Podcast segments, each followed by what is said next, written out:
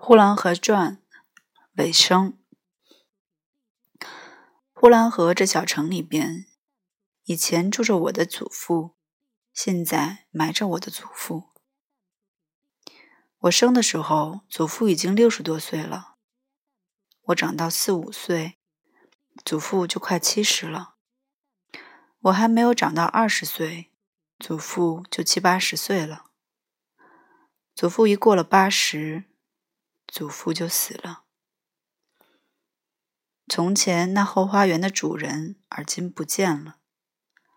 老主人死了，小主人逃荒去了。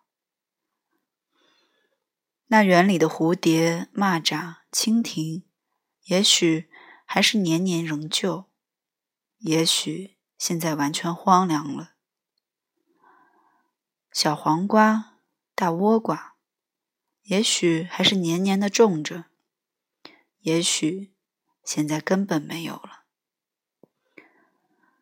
那早晨的露珠是不是还落在花盆架上？那午间的太阳是不是还照着那大向日葵？那黄昏时候的红霞是不是还会一会儿功夫会变出一匹马来，一会儿功夫会变出一匹狗来？那么变着。这一些不能想象了。